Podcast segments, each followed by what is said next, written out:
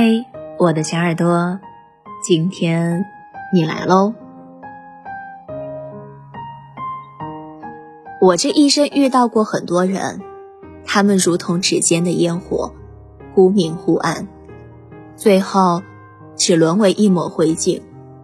而你不同，你如北斗，闪耀在我的整个人生。有一天晚上刚过零点的时候。在朋友圈发了一条动态，大意是说自己想不明白为什么感情都是千疮百孔的，喜欢的人好像永远都得不到，即使得到，也未必能走得长远。那次的评论里，很多人留下的是加一，即使不存在感同身受，但我们之间曾有过相似的切身体会，在这个世界上。没有谁是真正把感情这回事儿琢磨透彻的，尤以爱情最为明显。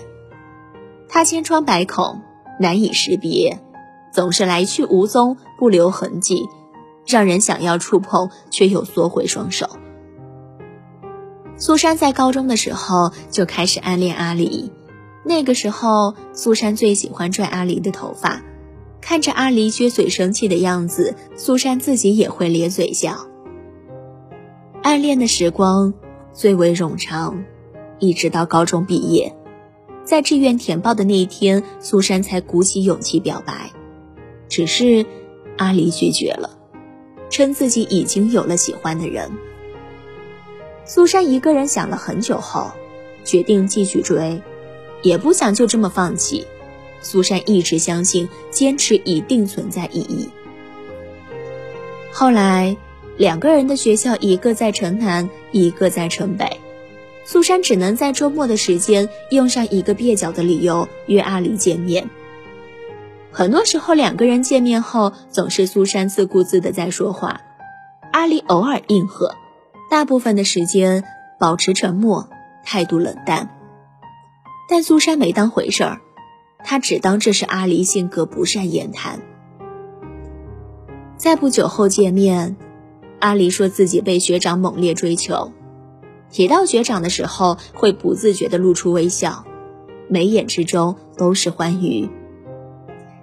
在那之前，苏珊一直认为阿离生来就懂得遮掩，喜怒不形于色；而在那之后，苏珊就懂得了，在自己面前毫无情绪波动，只是因为自己在阿离的心里没有那么的重要。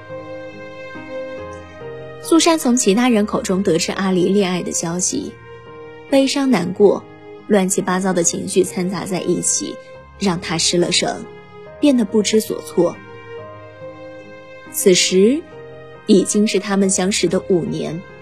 苏珊拒绝了所有追求自己的女生，依然坚定地守在阿离的身边，但不再是明目张胆，而是选择躲在夹缝。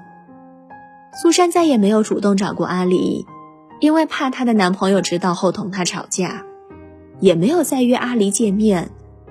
不打扰是苏珊能做的最好的事儿。毕业后第一年冬天，阿离失联，大半夜给苏珊打电话说想见见苏珊。苏珊听到后没有任何的犹豫，立马穿衣订票，连夜赶去阿离的城市。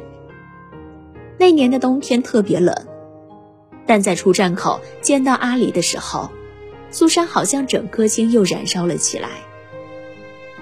阿离的性格比以前好了很多，笑起来眼睛还是会像月牙，整个人在苏珊眼里也还是会发光。倒是苏珊变得更加内敛，经常语无伦次，支支吾吾。苏珊请了一个礼拜的假。每天陪着阿离在这个城市里四处游荡散心，苏珊看着阿离站在身边，眯着眼睛笑的样子，感觉像是在梦中。快乐的时间过得很快。苏珊假期结束，阿离去车站送苏珊的时候，问苏珊还会不会来看自己。苏珊只说了一句话：“只要你想让我来。”苏珊从阿离那里回来以后。试探着再次向阿离表了白，庆幸的是，这一次阿离答应了。这是苏珊第一个喜欢的人。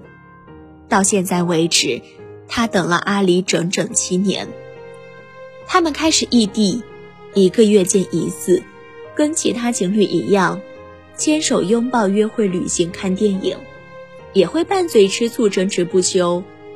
但阿离从来不说爱苏珊，他说，爱要放在心里。可苏珊越来越喜欢阿离，手机相册里全是他的照片，扎马尾的样子，穿白衬衫的样子，看书的样子。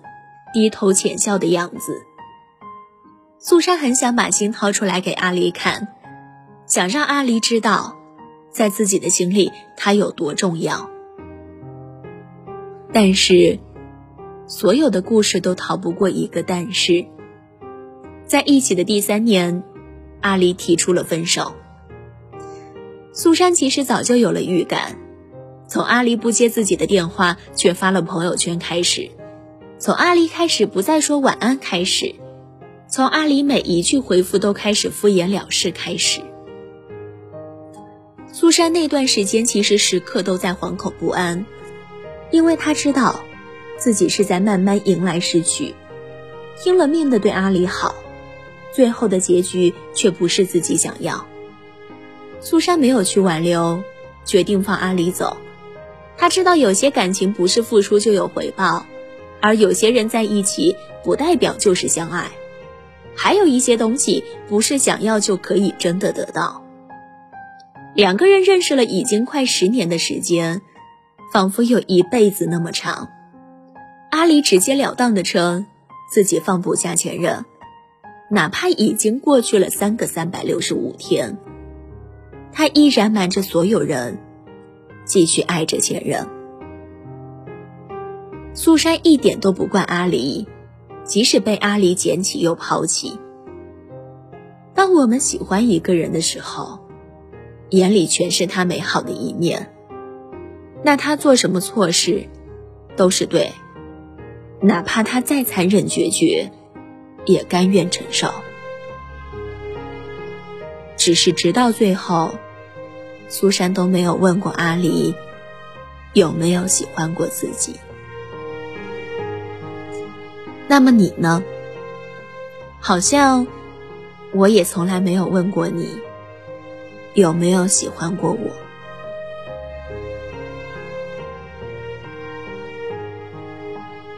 晚安喽，我们明天见。